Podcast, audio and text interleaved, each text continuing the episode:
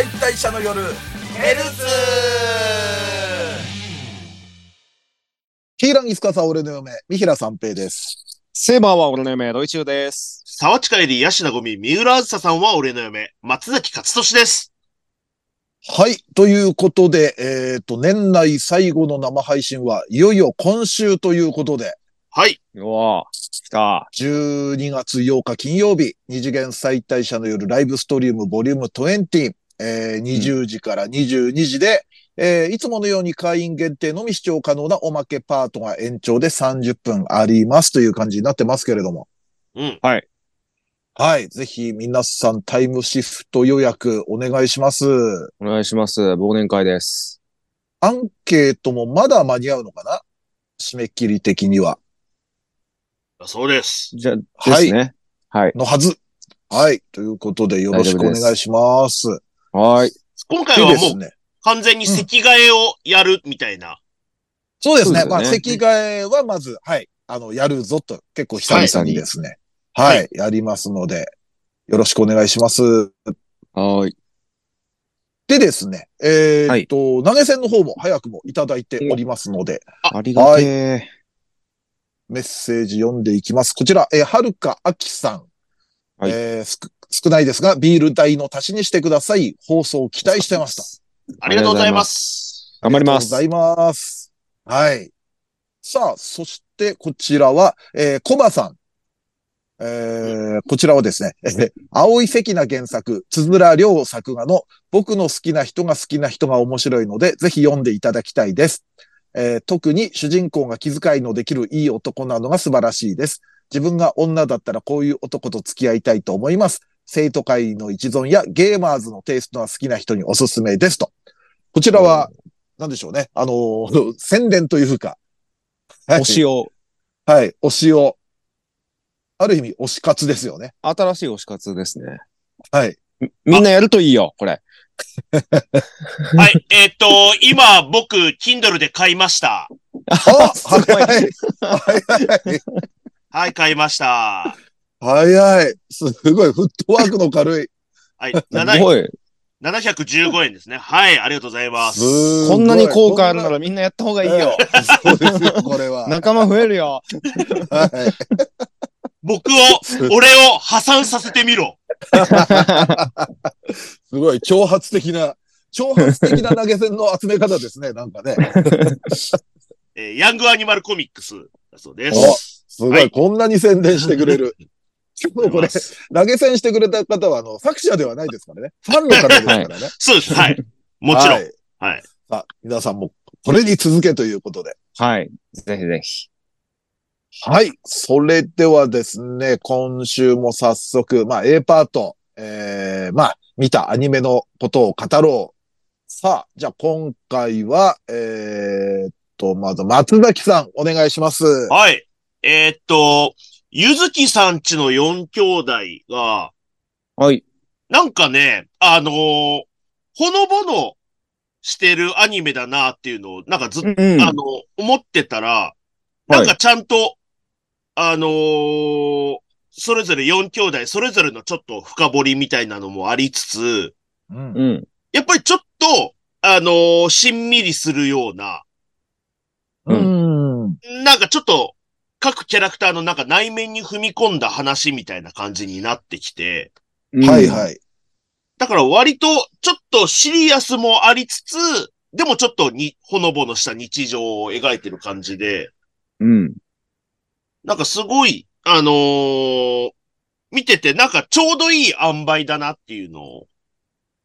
思うんですけど、で、僕がずっと気になってた、はい。あのー、うたちゃんっていう子がて、はいいはい。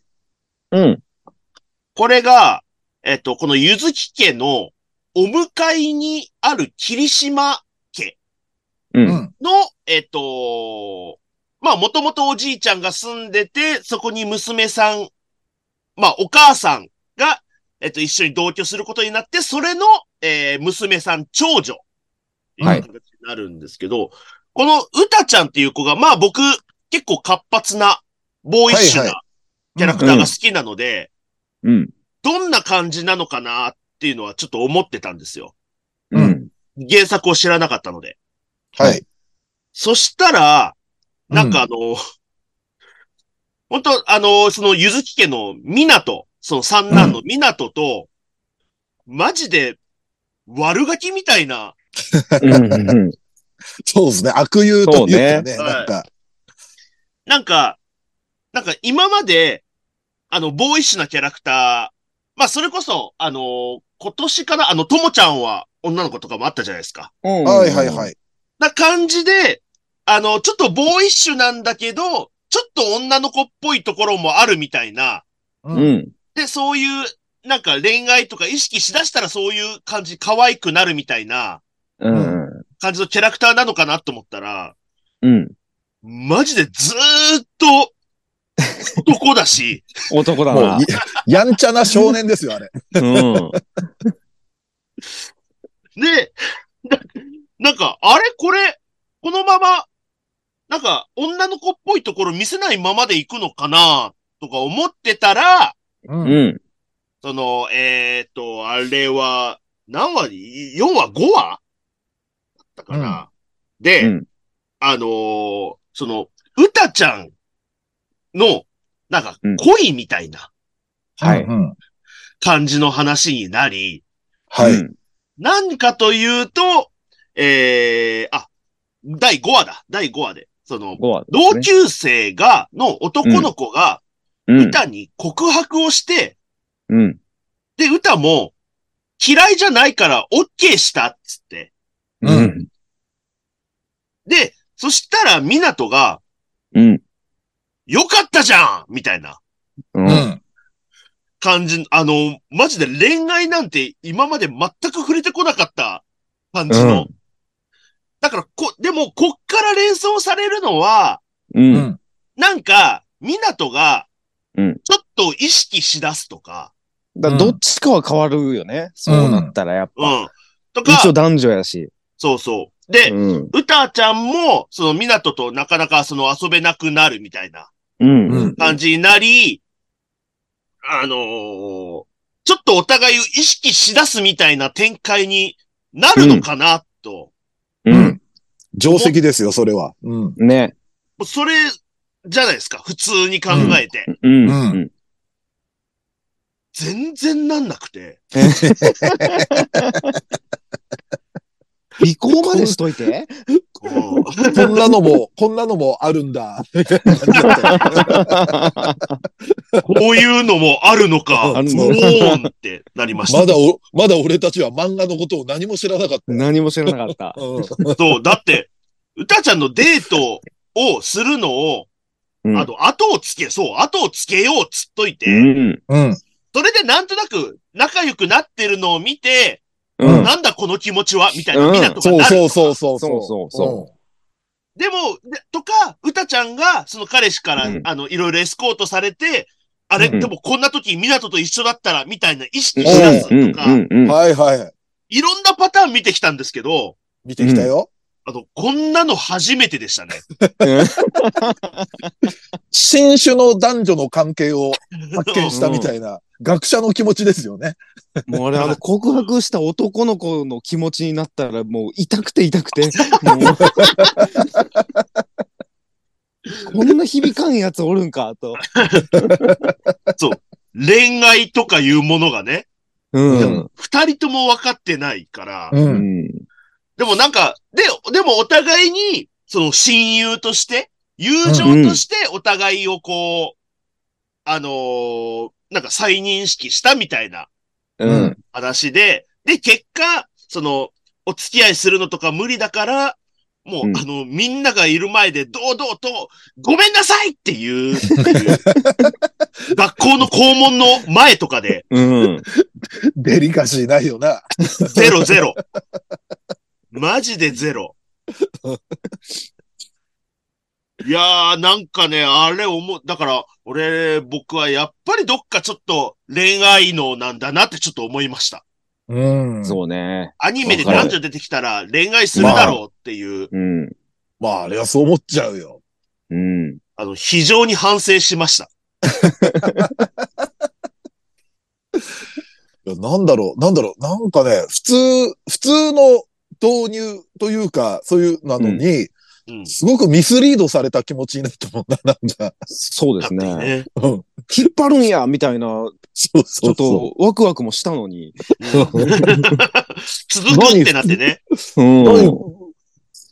こういうミスリードもあるんだっていうね。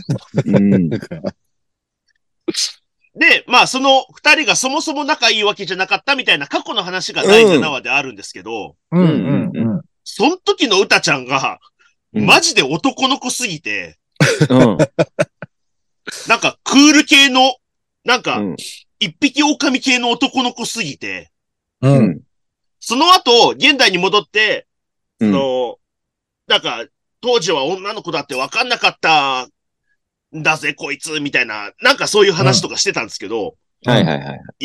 あれは、マジで分からんよ。うんマジお前女だったのかって、それは言うよ。言う言う。だって、港はだって、その、最初に見た歌を見て、なんか、好きな漫画のクールでかっこいいキャラクターになぞらえて、ちょっと気に入ったみたいな、そうあーそうそう。そんな感じでバトルもしたもんね。、なんかちょっとバトル系のね、漫画うの。ん。だから、単純に男として友達になりたいっていう感じだった。そうそううんうんうん。なるほどね。はいはいはい。それが、ランドセル赤くて、うん。その衝撃だよな。え、ランドセル、赤いじゃんっていう。でも、確かに似たようなことを、俺たちサマーウォーズでやったなとかも思って。あれはもうミスリードでも何でもなかったもんな。男の制服着てる。そうそうそう。そうだよ。タンクトップに半ズボンだった男の子見て、最後普通に学生服で出てきて驚いてんだもん。うん 勝手に。そんなば、そんなバカな話ないよ。完全に全部こっちが悪いよ。なんかそんなこともちょっと思い出しちゃいましたね。うん。なるほど。でも本当なんか、なんか、なんか多様性な感じする。でも、ちょっと、と。その恋愛だけじゃないんだよ、みたいな。そうだね。うんうんうんだし、そう、あのー まあそうね。なんか、あ、なんかいろいろ、ほのぼのしてる中にもそういう刺激みたいなのもらえて、うんうんうんうん。すごく面白い、このアニメ。ね。うんうんうん下手に恋愛展開になんなくてよかったのかもね。うん。ああ、なるほどね。うんうんうんうんこの作品で言うと。軸がブレちゃうのかね。あんまそっちにうん行き過ぎちゃったりすると。なんかそっち主軸よりもやっぱ4兄弟の、みたいなの方がいいっすもんね。だからやっぱり家族、これもね、スパイファミリーじゃないですけど、これも家族っていうのを描いてるって感じがうんうんうん。すごいしましたね。あとエンディングなんか泣いちゃう、俺。うん。いいっすよ。ね。あれなんか、なん、なん、あれでも実写ですよね、あれ。実写で撮ってて。ですよね。だって、その7話で走ってる、だ8話か。8話もなんか、実写を思いっきり走ってるパートとかありましたもんね。そうそう、実写の映像を使ってるね、アニメ本編でもあったりとか、あと、はいはいはい。エンディングのスタッフロール中になんか、ミラーボール制作みたいなスタッフさんもいたりとかして、あ、エンドロールのその、なんだ、スタッフロールのとこに。そうそう。役職が。はい。だからあれ多分実写をいろいろ実際に物作って、それをカメラで映像として撮ってる感、なんかすごくいいですね、あれ。面白いですよね。うん。すごくグッときちゃいます、これアニメ見てて。うんはい。ほのぼのアニメなので、皆さんもぜひ。ぜひ。はい。はい。了解です。じゃあ次、ドイチューさん行ってみましょうか。はい。えーっと、早々のフリーレン。うんフリーレンが、僕はまあ、もともと原作もすごい好きで見てるんですけど、フリーレンの良さって、やっぱりちょっと、一話完結の、うん。まあ、ちょっと短い、特に、その、ファンタジーもんなんですけれども、ちょっと日常というか、その過去を振り返ったりとか、うん。で、現代ではこうみたいな、なんかちょっと、しっとりしたストーリーというか、そういうなんか良さが結構漫画でも好きで、あんまり俺この作品にバトル要素っていらんよなって、いつも漫画読みながら思ってたんですけど、う。うんん。まあ、えーっと、弾頭大のアウラってはい。いうのが出てきて、はいまあ、その、えー街に行ったら街が魔族とちょっと和睦を深めようとしている。でもフリーレンは魔族を殺そうとするみたいな、ちょっとまあバトルの、うん。うんフ。ァンタジーバトルの展開になるんですけど、これがもう、やたらかっこよかったですね。そのいやずっと。すごかった。うんうん。で、まあ、3対3でちゃんと戦うみたいな、うその、うん。担当みたいな感じになって、その、まあ、リュグナーっていうすげえ強そうなやつと、うんえーっと、リーニエっていう、ちょっとはいはい。やんちゃそうな女のやつと、ちょっでまあとあれフリーレンは可愛いんだよね。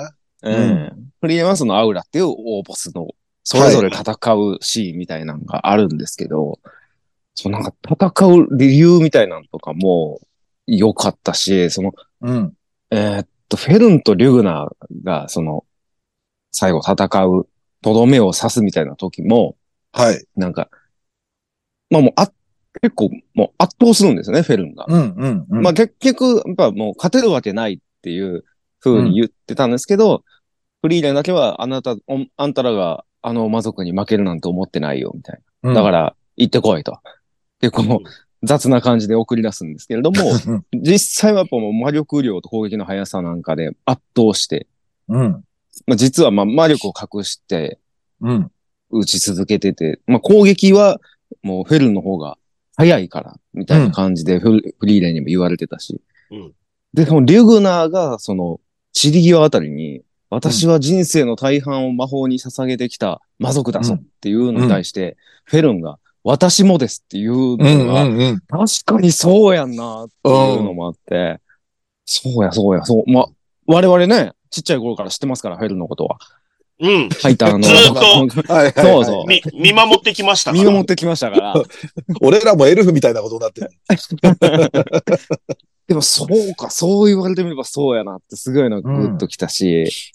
で、えーシュタルクはシュタルクで、そのリーニエっていうはい魔族が、えー相手の魔力を真似て技を模倣することができる模っていう。倣すると。うん。うんそういう魔法を使うやつで、えー師匠の、うん。えー技をアイゼンのね。使ってくる。アイゼンうのん。攻撃方法で、お互い斧で戦うっていうところで、で、まあ結構相打ち覚悟で行くんですけれども、だもう脇腹、なぎ払いみたいにされて、うん。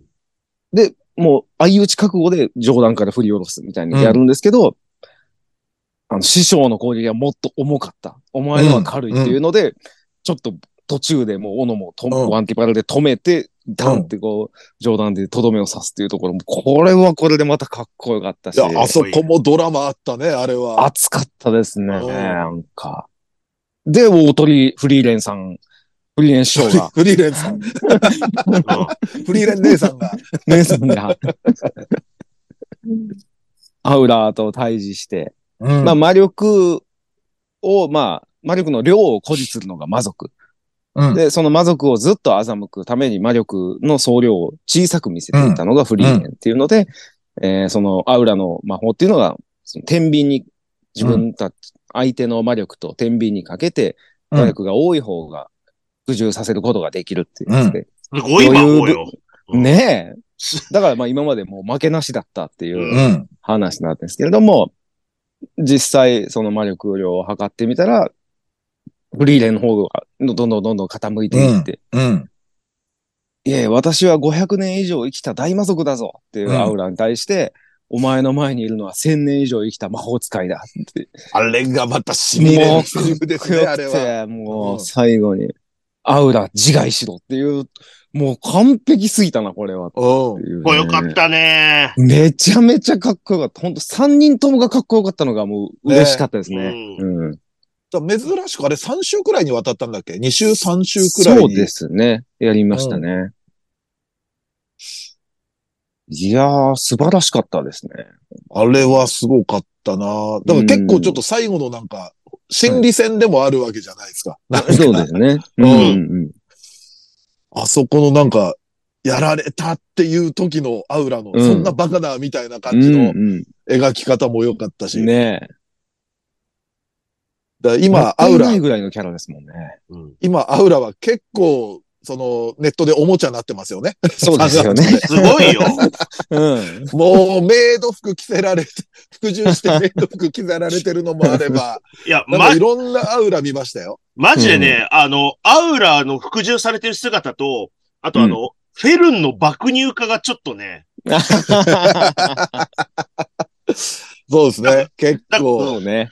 だからね、誰かがね、あの、フリーレンのそのファンアート書かれ、書くときに、奥の方にいる目を細めてるエルフ誰だろうっていう。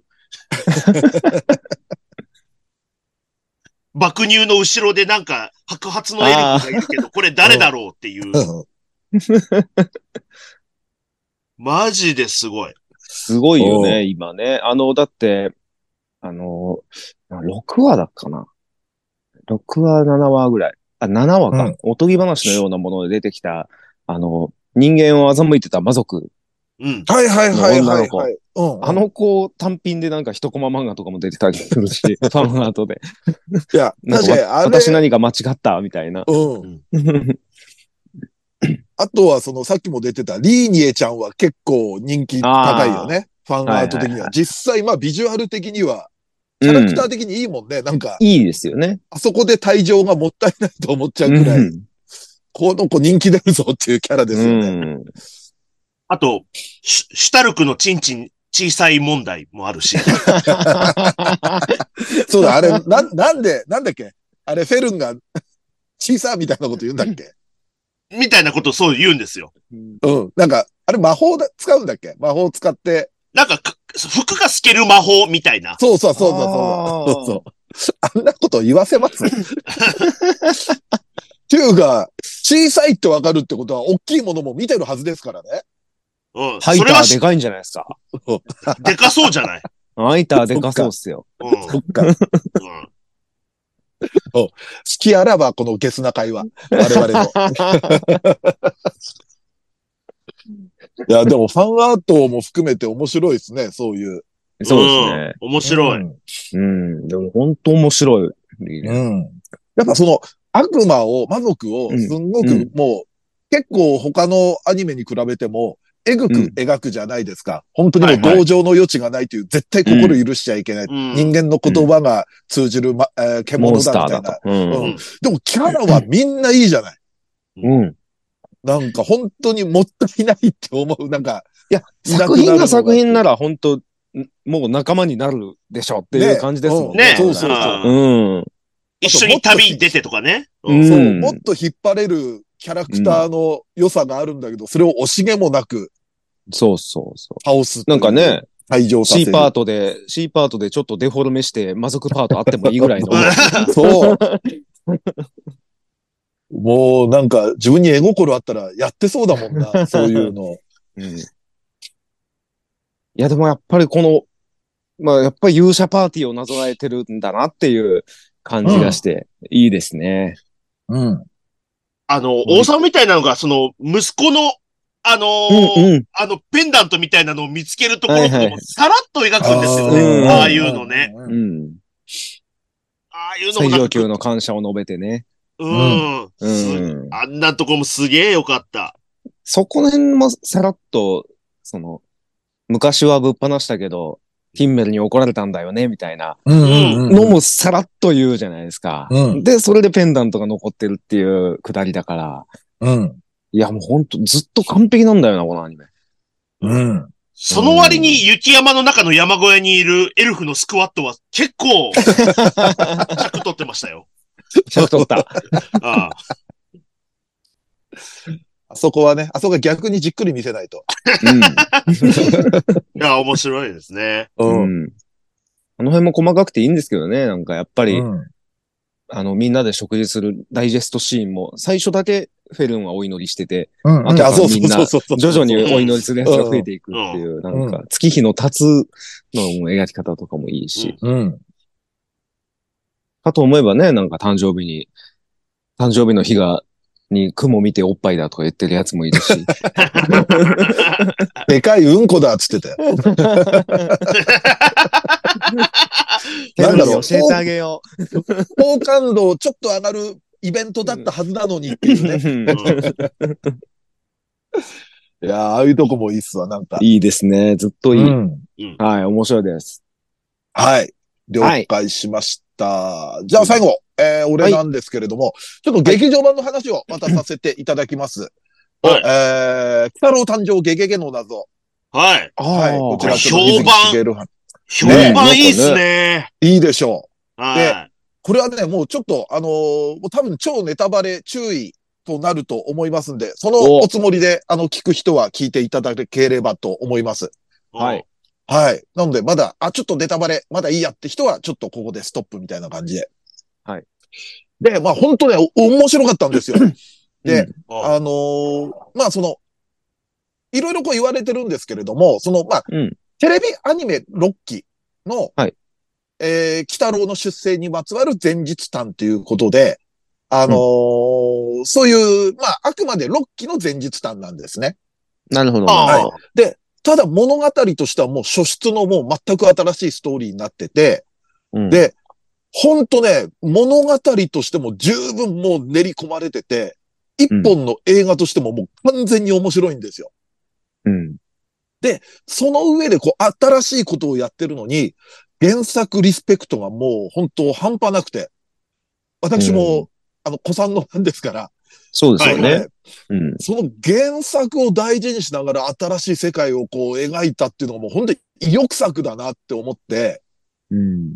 で、まあ、あの、予告なんかでも、まあ、わかる通り、まあ、主役は北郎の父なんですよ。うん。ま目玉親父になる前の北郎のお父さんということで。でねうんうんで、まあ、作中ではそのゲゲロウって呼ばれることになるんですけれども、それと、えー、水木っていう、えーっとですね、まあ、これが月血液銀行勤務の、えー、まあ、水木というわ、水木という若者なんですけれども、で、この、えー水木というのはですね、あの、北郎の育ての親として、あの、まあ、これ原作わかりやすく言うと、墓場北郎の1話に登場するキャラクターなんですね。おうー。ん。ただこの墓場北郎1話っていうのは、あの、もうこの原作ですでに、その、いわゆる誕生エピソードのひな形の、まあ、形があるんですけれども、これ、リメイクがね、多分原作だけで4バージョンくらいあるんで、ああ。まあ、墓場北郎の1話っていうわけではないんですけれども、まあ、墓場北郎1話のその中にも出てくるよっていうキャラで、その、うんまあ、北郎の出世に関わる第1話的な話には共通して登場する名前なんですよ。うん。うん。で、えーっと、で、テレビアニメの6期でも、これアニメ版でね、初めてその、水木の、えーそ存在が作中で言及されるんですね。うんあの、水木という青年が昔北郎を育ててくれたって、あの、目玉の親父が言ったりとか、うんあの、うん北郎が人間助けるのはある人との絆、約束みたいなもの、みたいなことを言ったセリフがあるとか。だから、多分テレビ6期の頃から、この、ま、ゲゲゲの謎、北郎誕生の放送はあったのかな、ともあ思えるんですよね。うん。実際目玉親父の人間体みたいなのも、あの、出てきましたし。うん。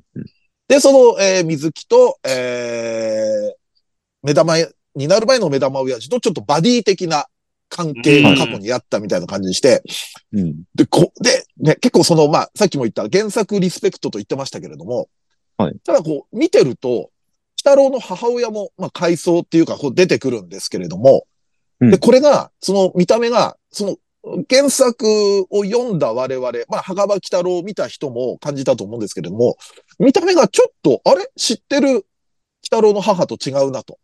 ほうん。なんかね、俺はその、えー原作のその北郎の母っていうのはちょっとこう、お岩さんチックというか、あの、うん目の上がちょっと潰れてて、お世辞にもあまり美人と言えないビジュアルなんですが、う。うん。うんえーちょっとその今回のは、まあ、イメージちょっとね、俺は5期の猫娘を大人にした感じってこう思ったりもしたんですけれども、そういうようなちょっとビジュアルなんですよ。髪も短くて。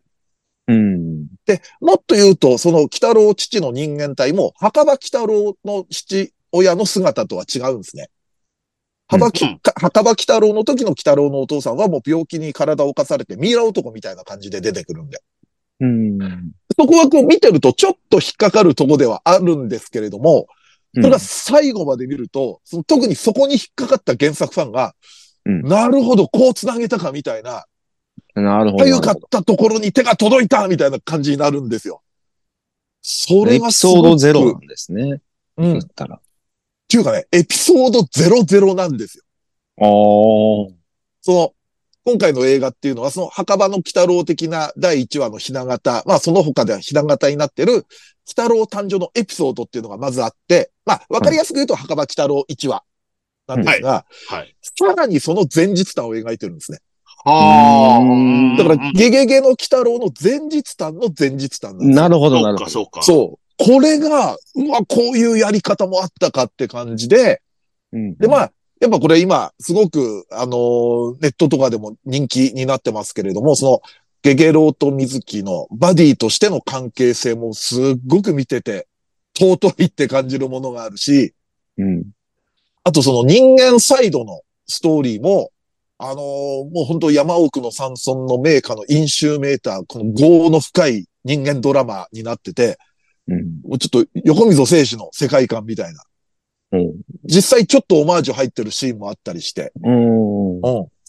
それもね、ほんと見応えあって。で、まあ、あくまで、六期鬼太郎の生死であって、あの、すべての鬼太郎というか、まあ、墓場鬼太郎の前日担ともちょっと違うよ、みたいなことではあるんですけれども、でもその、鬼太郎前日談の一つのバージョンとしてね、ものすごい完成されてたから、うん多分本当古参ファンも新参、新参ファンも、あとファンじゃない方にも、全然見てもらいたいっていう、うん。そんくらい面白かったです。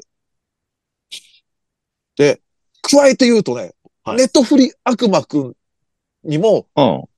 ちょっと繋がってるかなみたいなとこがあったりして。まあ、ファンサービス的なことなのかなとも思うんだけれども、ネットフリあ悪魔くんの、まあ具体的に言うと10話で、んって思ったシーンが、北郎誕生を見た後にもう一回見ると、ちょっと改めてグッとくるものがあったりしてですね。へえ。ほんとこれ面白かったんでね、ちょっとおすすめですね。うんおすすめですねって、ネタバレで言っちゃってるからあれなんですけれども。うん。いや、全然気になりますね。いや、もう本当になんかね、まあ原作以外は二次創作みたいな言葉って我々もよく言ったりするじゃないですか。うん。まあまあ。でもその思いっきりプロの力量で作られた、その原作以外の二次創作みたいな感じもあってね、ああ。本当にもう面白いです、これ。もうパンフが売り切れだったんでね、これで、もう一回、パンフ再販の頃にもう一回見に行くとは思うんですけれども、僕。ああ。うん。これは本当見ていただきたい。感想のツイートで、うん。あの、いい BL でしたっていう、みたいなのをうん。はい。見たんですけど、うん。この辺どうなんですか？あ、でもあのー BL 解釈も全然できますね。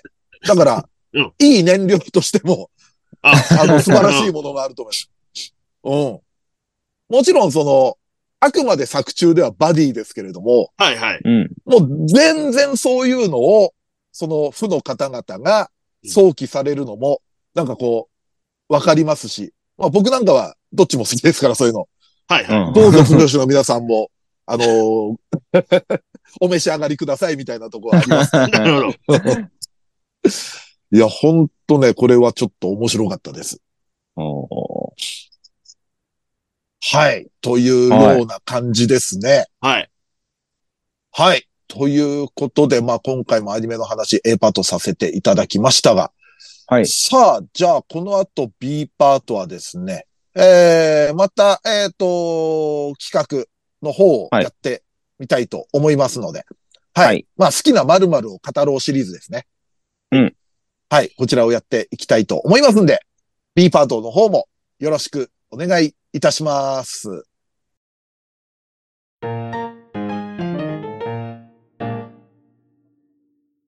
きな負けヒロインを語ろう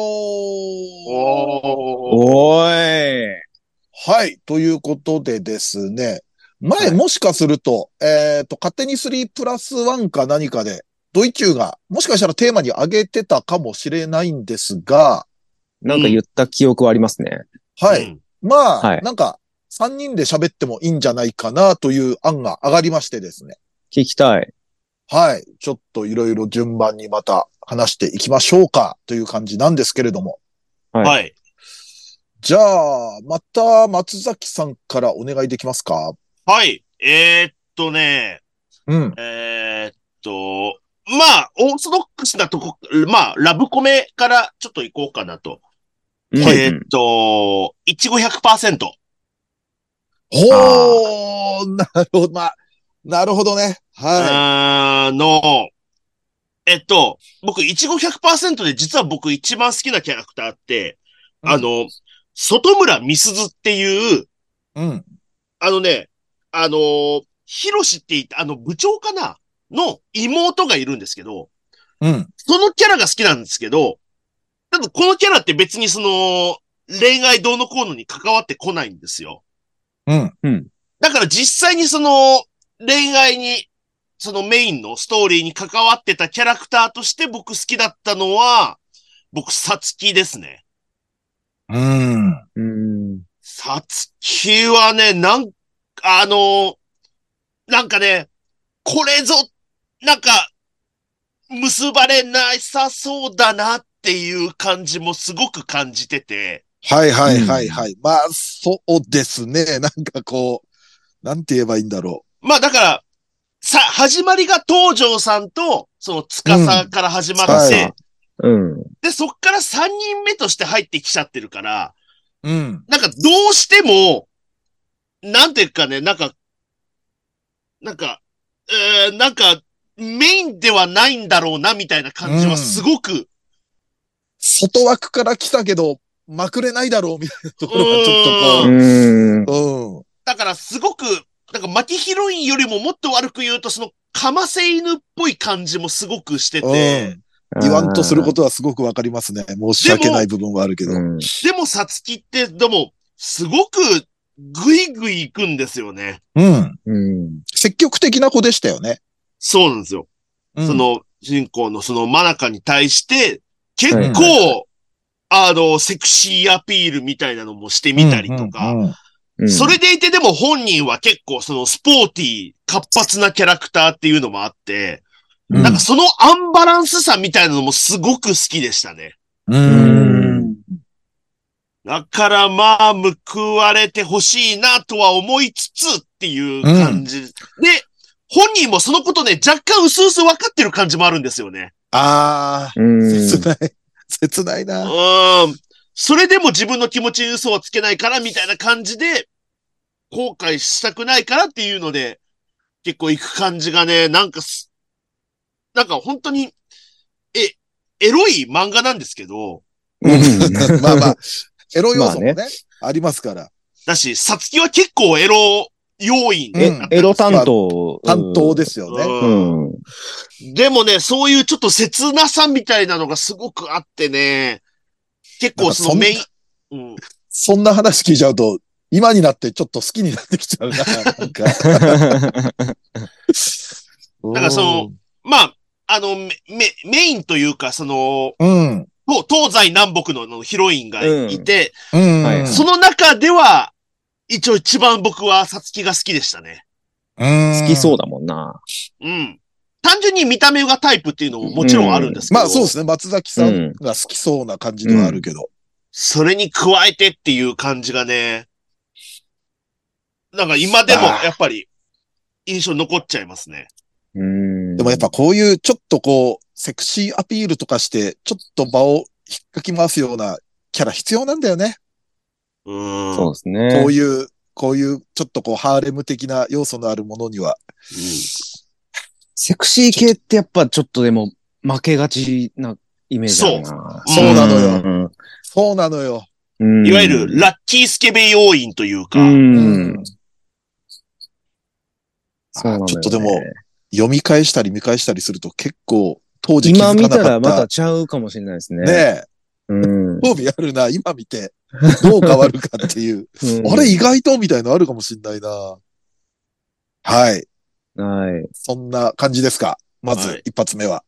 はい。はい。じゃあ、は次、ドイチューさん。えーっとね、格好の言い名付けほう。の、ううん。瀬川博。っはいはいはいはい。ああ。ていうかね、遠山直ですね。もう。まあそうですね。いや、遠山さんはね、多いのよ。多いっすよね。多いのよ、もう。負けヒロインといえば遠山直みたいなまあそうですね。ところはね。なってますん。もんね。あの、キャラが立ってんのよ、その、なうん。担当する役のそうカテゴ。リーが。うん。一定人気は絶対あるんですけど。そう。だってあれ、あれだってそうでしょ？あの、ルカちゃんとか、彼女お借りしますとか。はい。あ、まあ今、あんまコガちゃんもそうですよいいか。うん、コガちゃんもそうだし。うんまあちょっとそういうところありますよね。うん。で、過去の稲付けはまあ、まあ、そのやっぱ妹ちゃんも、うん。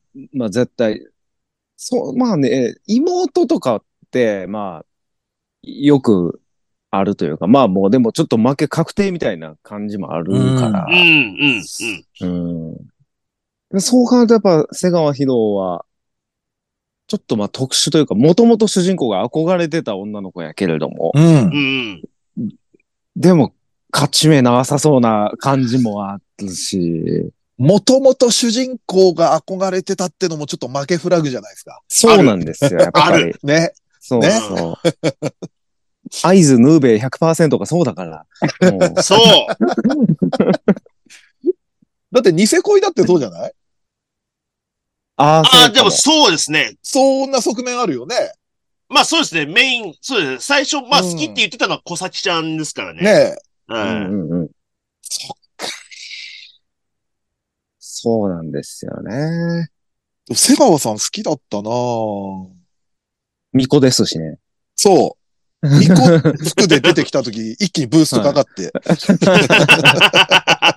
遠山直好きやし。そうそうそうそう。あ、これ役二つ揃ったっつって。あと一個揃ったらなんか来るぞっていう。いや、瀬川さんもすげえいいキャラではあったんですけどね。うん。瀬川さんは瀬川さんで別でおさん、あの、いい名付けがおるとかの、で、超優等生、負けず嫌いとか、なんかいっぱいキャラ乗っててすげえいいキャラクターではあったんですけど、うん。やっぱちょっと勝てないんだよなっていう、ねえ良さもね、ありましたね。いや、格好のいい名付けは確かにそうだなうん。割とまあもう、ドメインのヒロインがいますよそうだね。。うん。うんなんか揺るがないものがある。うん。なんか一見ハーレムとはいえ、みたいな。ね。そうなんですよ。うん。うん。なるほどね。はい。そんな感じですね。了解しました。はい。じゃあ、私、えー、負けヒロイン、まずこの人。えーはいもうこれ多分ね、他の、もう結構前の時にこの子を救いたいみたいなことを俺は言った記憶があります。えー、 Just Because の、えー、小宮恵那。小あ宮さん。この子はね、もう、あのーまあ、 Just Because って、まあメインの、まあ男女がいて、で、ちょっと、サブの、まあカップルというか恋愛もあって、うん。で、そのメインカップルの男の、まあ先輩である瑛太くんのことを好きになる後輩女子じゃないですか。うん。この立ち回りっていうのがね、好きですね。結構そのメインカップル。で、本来俺サブキャカ、サブキャラカップルが好きじゃない？はい。でもメインカップル、サブキャラカップル、まずさておいても、小宮さんの恋にもうずっと、うん。もう、メインヒロインこの子じゃないかくらいの。でもそんな感じもちょっとありましたよね。やっぱうん。なんか、結構この子メインで見てた記憶があるな、俺。あ、でも、まあ、なんだかんだでそうだと思うな、俺、うんジャストビコーズは。最終的にこの子にちょっと感情移入というか、うん。うわ、なんか報われてほしいみたいな。で、後半、まあ、ミスリードではないんだけれども、うんこの、まあ、メインカップルのエータと夏目って二人が、その、でまたその、夏目ってのも、もともとは、えーハルトってやつを好きだったりとかっていう、ちょっと複雑な構図ではあるんだけれども、はい。うんうん。エータは大学受かったら告白する、みたいなうん。のあったりして。で、あのー結局エータは、エータはあれ大学ん？受かるのか？落ちるのか？どうだったかな？確か落ちたのかな？落ちてるは落ちたんだ。そう。ああ、なんか落ちてた気がする。で、落ちたら、あの、小宮さん告白するね、みたいなことを言ってて、あ、受かったら。あ、そうそう、受かったら告白するねってうん。言ってたりとか、そういう構図がいろいろあったんで、で、みんなこうすれ違いになっていくのよ。だから俺、うんもしかしたら、これ、あ、ネットは荒れるかもしれないけれども、小宮さんエンドで来るのかってちょっと一瞬終盤うん。うんあ思いかけた瞬間もあったんだけど、やっぱりそうはいかなかったみたいなところがあって、うん。やっぱりあれなんだよね。なんか後輩女子が最初別の目的あって、まあ写真の被写体ってことで A タを追っかけるわけですよ。泉先輩、うん泉先輩っつって、あの、うんうん被写体になってください。あの写真コンクール出していいですか？みたいな。うん存続みたいな感じで。で、その先輩男子と友達みたいな感じになるじゃないですか。うん。なんか、こう、追い回す後輩みたいな。懐いてる後輩みたいな感じで。うんあんまりそその時点ではこう、夏目と瑛太っていうのがちょっと距離があったりして、最初の方はこう、小宮さんの方が距離が近くなって、で、そうこうしてるうちに小宮さんの方がだんだんだんだん惹かれていって、好きになって。でもうんその先輩男子には好きな人がいることを知ってる。で、結果背中を押したりもする中で、まあ、振られるというか、あのー好きな、なってくれたことは嬉しいけれども、俺はうん好きな人いるんだ、的な感じで断られて。で、身を引いて、号泣するっていう。うん。これもう、青豚の小賀ちゃんってやっぱもう、この様式美なんだなと思って、俺が小賀ちゃん好きなのって。ああ。でも、ジャストビコーズシリーズ構成とか脚本は、鴨志田はじめですね。そうなんですよね。俺、ねあの、割と最近というか、今回調べて改めて、あ、うん。青豚の鴨志田さんなんだってちょっと思って、そう考えるとね、小賀ちゃんをあれだけ好きって言ってる俺がね、小宮さん好きにならないわけないですよ。ちょっと、パーマ、ゆるいパーマみたいな感じねで、すもんね。そうそうそう、ねちょっとウェービーな感じだったりして。 Just Because で検索したら、あの、検索候補に、こ、小宮ルートってすぐ出てきますね。みんなそうなんだ。ね。そりゃそうですよ。あピクシブの小説とか漁るといっぱい出てくるかもな。うん。うん。いやーでもやっぱ小宮さん改めてちょっとジャストビコーズ、久々にちょっとまあ、見るまでは時間なかったんであれだったんですけど、はいちょっといろいろ調べたらまた見たくなりましたねちょっ。と見たくなってきたな。うん。あ、そっか、そういえばこんな、あの人間関係の構図だったみたいなんとか、うん。なんか、あ、小宮さんがデート誘ったりしたな、みたいなのちょっと思い出したりして。まあ、とりあえずそんな感じで、はいジャストビコーズの小宮さんですね。うんじゃあ次、ぼとまた僕ですかね。もう一巡行きましょうか。はい。えーっと、多分僕がそういう、うんえーっと、誰が主人公と結ばれる、誰が結ばれないみたいなのを、多分、うん一番最初に意識したのって、ランマだと思うんですよ。おー。ほだったと思うんですけど、で、その中で、で言うの、ま、負けヒロインというか、の中で言うと、あーうっちゃんかなっていううっちゃん感じ。ね。う。あー、うんうっちゃん。あの、まあ、シャンプーがいて、う。。うっちゃんがいて、うん。あと、まあ、あの、小立ちもいるじゃないですか。あー、はいはああー、はいい。久能先輩の妹ねう。ん。はい。で、他の二人が、結構ランマに、ぐいぐい行くじゃないですか。う。。うんな、あのー小立ちは、なんか、小立ちの悪がちょっと僕強すぎて、わかりますよ。わかります。あれはだって、クレイジーですもん。あの兄弟お、ダメだもん。おかしいおかしい、あの兄弟は。あの兄弟はおかしいですよ。だから、今だったら面白いキャラって思うかもしれないですけど、子供ながらに、ちょっと、うん打ってきてたんですよ。はいはいはい。うんわからんでもない。うん。うん。なんか、あの、くど、くどいなっていうね。うんあの、デビューしたてのラビット関根だ、みたいな感じだと思うんですね。世代じゃないだろう、お前。いや、知らないんですけど、知らないんですけど、そういうことなんだなって思うんですよ。うん。パックラ近代放送世代じゃないだろう。で、そんな中での、うっちゃんって、うん。なんかね、まだ、まともな感じがして、わかるわかる。ちょっと、そうね。なうん。あの、わき、わきまえてるというか、う。うん早くも嫁感があるじゃないですか。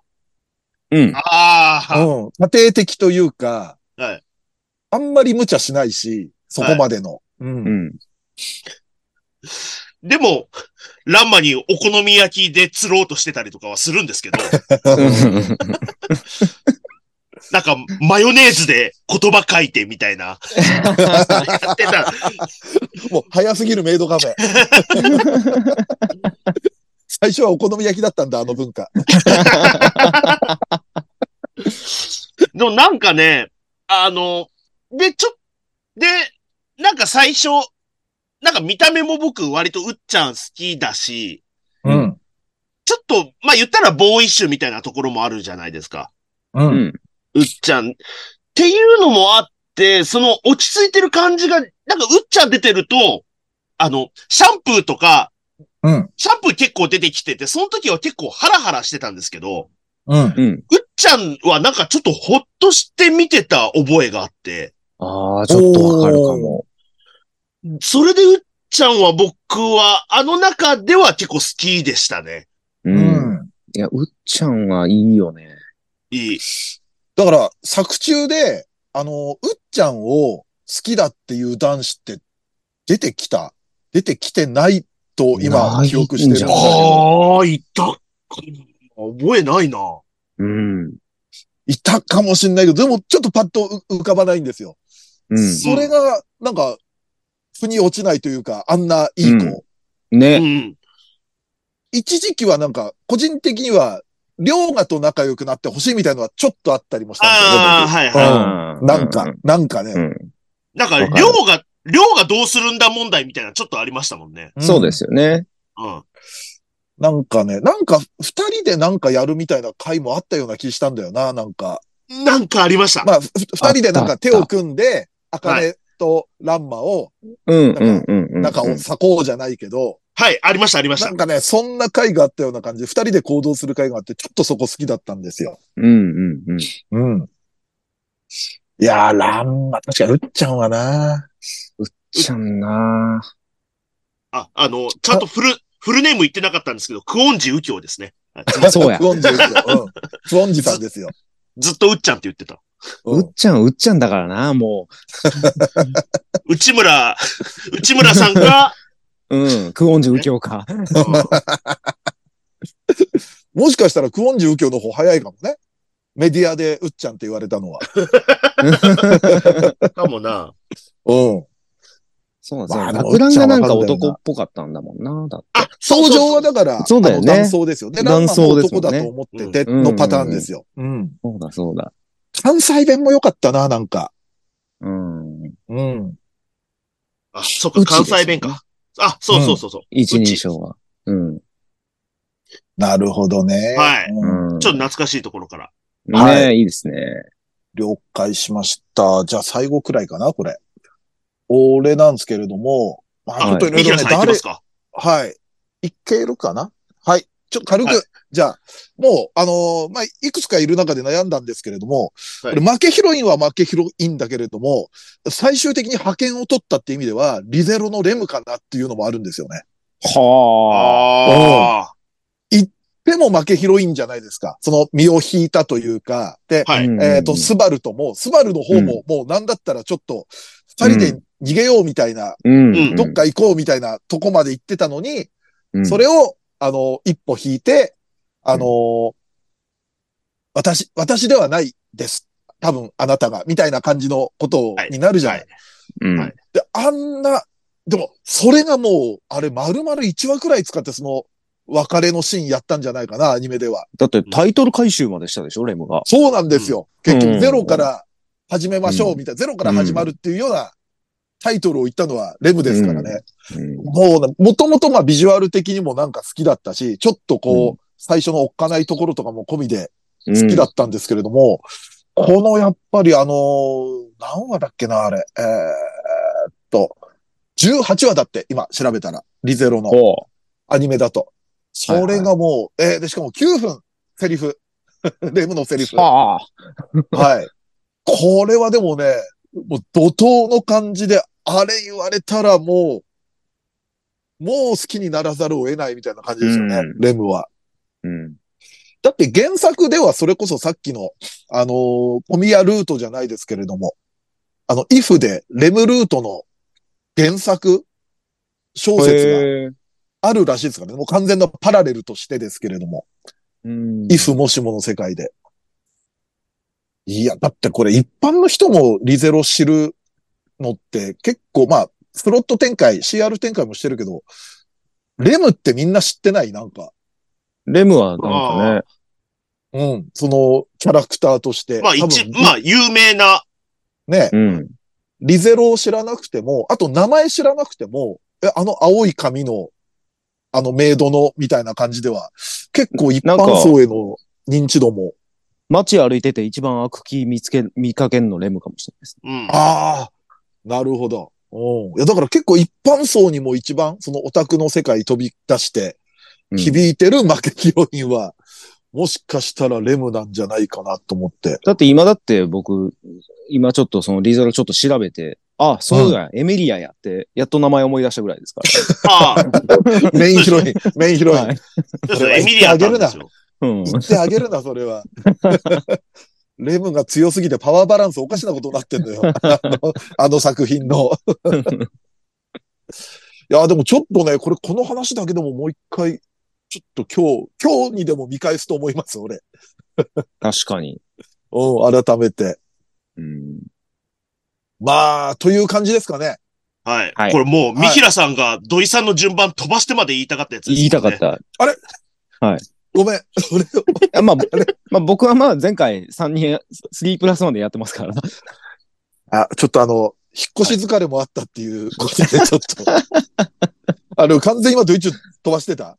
はい。ごめんなさい。全然いいですけど。はい、本当に。あと、時間もけ、僕は全然いいですけど。あと、そうね。時間も結構大丈夫です。はい。あ、じゃあドイツさん行きましょう。行きましょう、ドイツさん。あと20分ぐらいあるんで大丈夫であす。じゃあドイツさん行きましょはい本当ですか？何人もかも何人、何人かいますよ。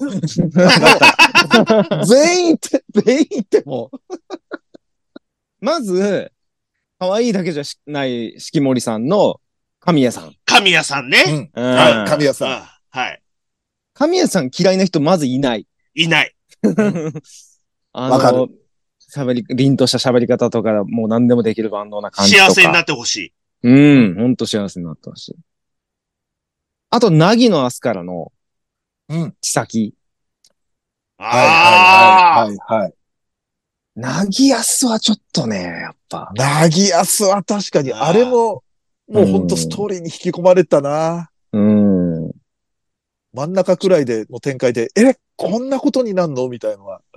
そう、だからね、その、ツークール目に入った時に、うん。え、え、え、えみたいなね。そうそうそうそうそう、うん。こんなこと起きたら、こんなことになっちゃうじゃん、みたいな。うん。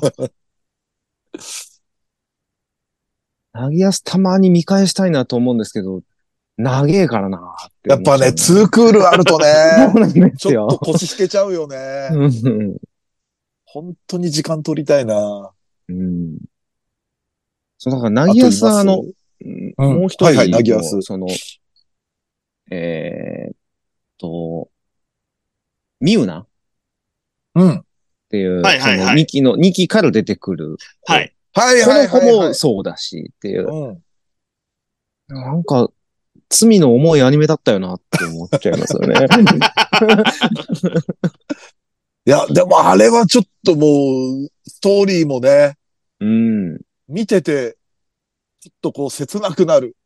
こんなことまでねこんなことまでしなくていいのに脚本とか思ったりもしたそうですよね。あとはまあ、有名どころで言うと、三木さやかになるんですかね。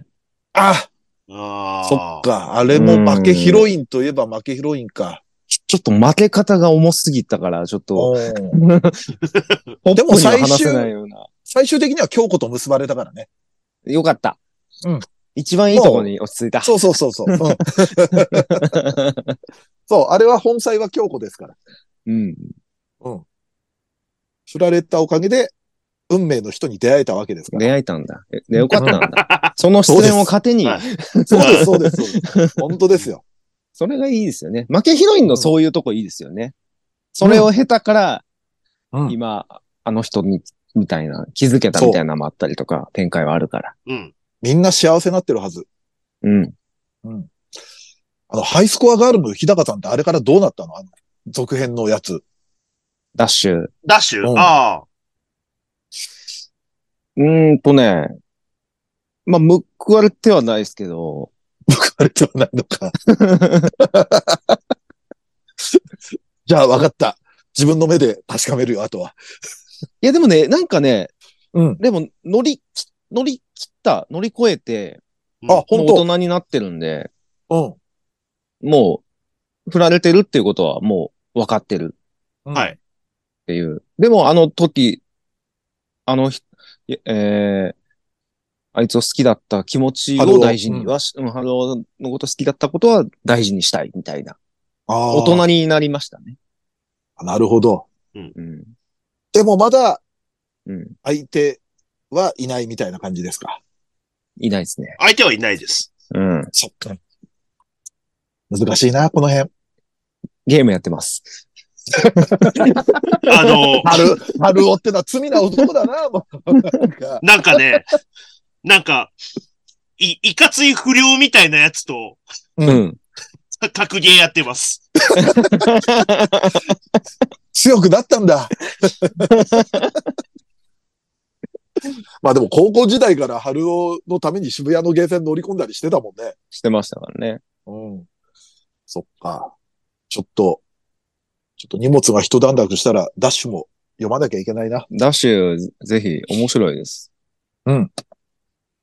了解しました。はいじゃあとりあえずこんな感じですか、負けヒロインは。すいません。はいなんか、一回飛ばしちゃったりして。とんでもないです、とんでもないです。はい。ということで、えー皆さんも負けヒロインいたら、えー好きな負けヒロインいたら、どんどん報告してください。ということで、はいえー好きな負けヒロインを語ろうでした。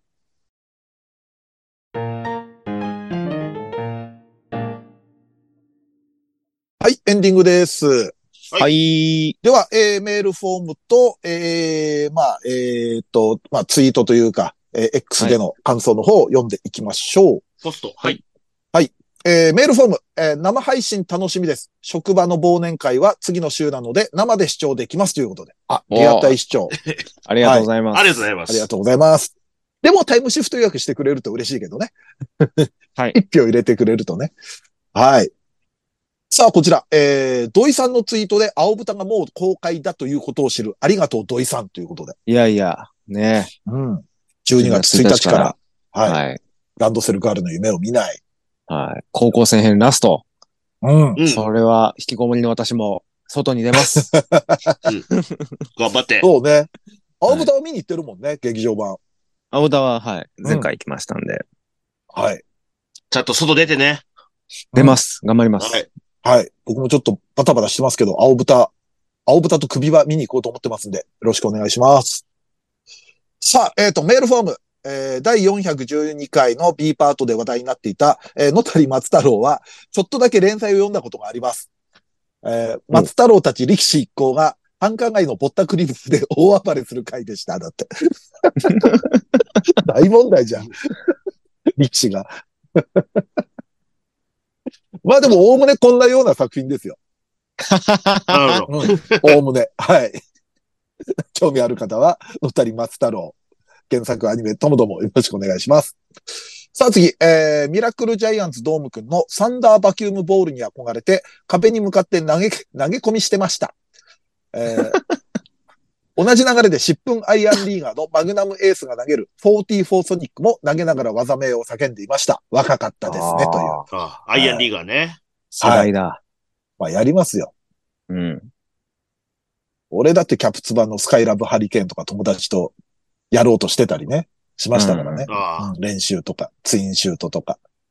みんなあり、こういう痛い思い出も、あの、感想で送ってください。そうです、そうです。ツインシュートはみんなやるんですよ。うんはい。さあ、メールフォーム。えー、ワンピースの実写版を見始めたのですが、良いですね。ってまあ、前、ねドイチューがね、話題に挙げた。はいネットフリーでしたっけ？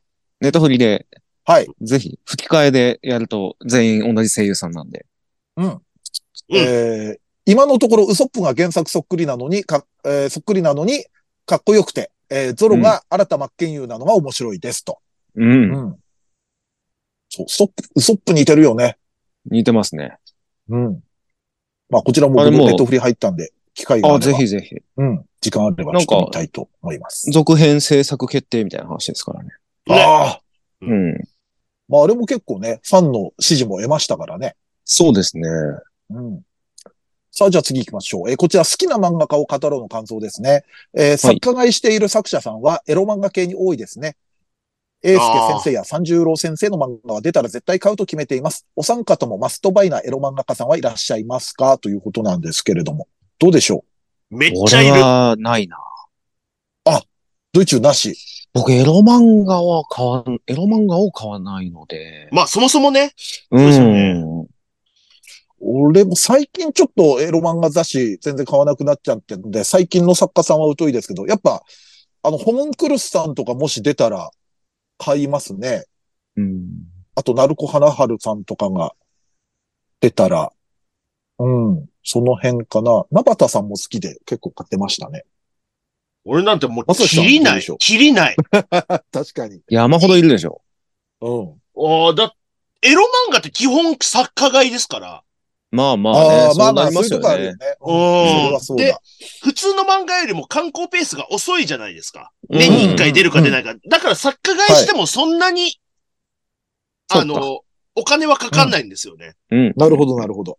ただその作家さんが10人いたらそれはね、年に1それはね万は飛ぶし、うんはい。うん30人いたら3万円ぐらいは飛ぶしっていう。はい。そうね。一冊単価も高いですからね、普通より。うんそうそうそう。今、うん1200円しますから。うん。エロ漫画でも初回特典つく場合ありますもんね。なんか結あ、構。全然あります、全然あります。ね。ええ。なんか、おふお風呂に貼れるポスターとか。あ、店舗特典とかね。はいはい。うんもありますしそう。かお風呂に貼るってことはそういうことかなとか思ったりもね、したりしましたからね。あります、ありまさす。はい。さあ、じゃあ次、こちら、最後ですね。えーアニメ実況、のんのん日和ノンストップ、とても良かったです。あえーうんさよならを言えて納得できた様子の連長を見て良かったねと思いました。A パートの吹雪の中の漫才も最高でしたが、雪が降る中で友人との話に夢中になってしまった経験は僕にもありましたと。まあ、確かにそう言われるとな。うん。そうですねある。な雪国出身ですから、それは普通にありましたね。よく考えたら。うん漫才まではしなかったですけれども。うん。うん。さあ、という感じで、えー、今回感想は、えー、以上です。ありがとうございますはい、ありがとうございましした。いけるかな？行きましょう。はい。はい。ということで、えー、と、えーに、まあ、告知ですね。えー、と、はい生配信も近いんでよろしくお願いいたします。ニコニコチャンネル、二次祭アニメ実況、配信月2回月額550円、生配信、過去アーカイブもすべて見れます。えー、そして、えー、と、アニメ実況2024年は劇場版を中心に実況する予定ですんで、リクエストありましたらよろしくお願いいたします。お願いします。そして VTuber ユニットメルコネさんとのコラボ YouTube メル2時配信中です。毎週金曜20時更新となっておりますので、チャンネル登録、えーご視聴よろしくお願いいたします。お願いします。はいさあ、このラジオは旧 Twitter、カッコ X での感想と宣伝を求めております。ラジオを応援したいなと思われましたら、番組を聞いての感想、オタク話など何でもつぶやいてください。投稿には、ハッシュタグひらがなで二次祭をつけてください。投稿は番組内で取り上げますが、つぶやきの場合は基本的にお名前は明かしません。この番組のリスナー数知名度を増やすため、番組関連の話題をバンバン投稿してください。そして、2歳メンバーへの質問はメールで募集しております。質問のほか B パートでやってほしい企画のリクエストなど、投稿は2歳ヘルツメールフォームまで送ってください。こちらは随時募集中。質問が溜まった頃にコーナーをやりますのでよろしくお願いいたします。さらに番組 CM スポンサー募集、イベント出演や番組ゲスト、MC 仕事等の二次元妻帯者の夜としての出演依頼、二次妻ライブの運営をしていただける企業事務局などありましたら、メールアドレス、二次元妻帯者アットマーク yahoo.co.jp まで送ってください。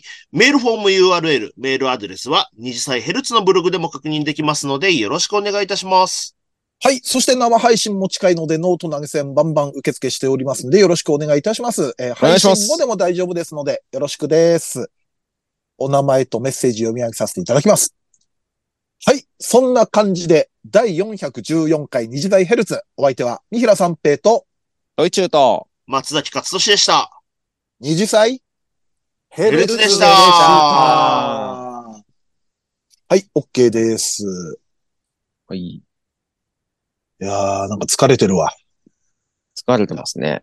大丈夫ですか、生配信。もう、生配信は、うん、生配信は大丈夫ですよ。引っ越しは大丈夫かわかんないですけど。いや、だから、そんな疲れてる状態で酒飲んで大丈夫かっていう話ですよ。うん。あれ、あれ再び？やっちゃいますかあれい。やいやいややんないやろうだって俺もう次の日も引っ越し作業しなきゃいけないですからね。そらそう、はそらそうよ。はい。あの、今の段階で言っときますけれども、万が一ですよ。はい万が一俺がノンアルコールだったとしても、責めないでくださいね。いや、それは忘年会ですから。そんなわけないじゃん。うんえ、ちょっと悪い先輩っていうのは聞いたことあるけど、悪い後輩ってのもいるんだな。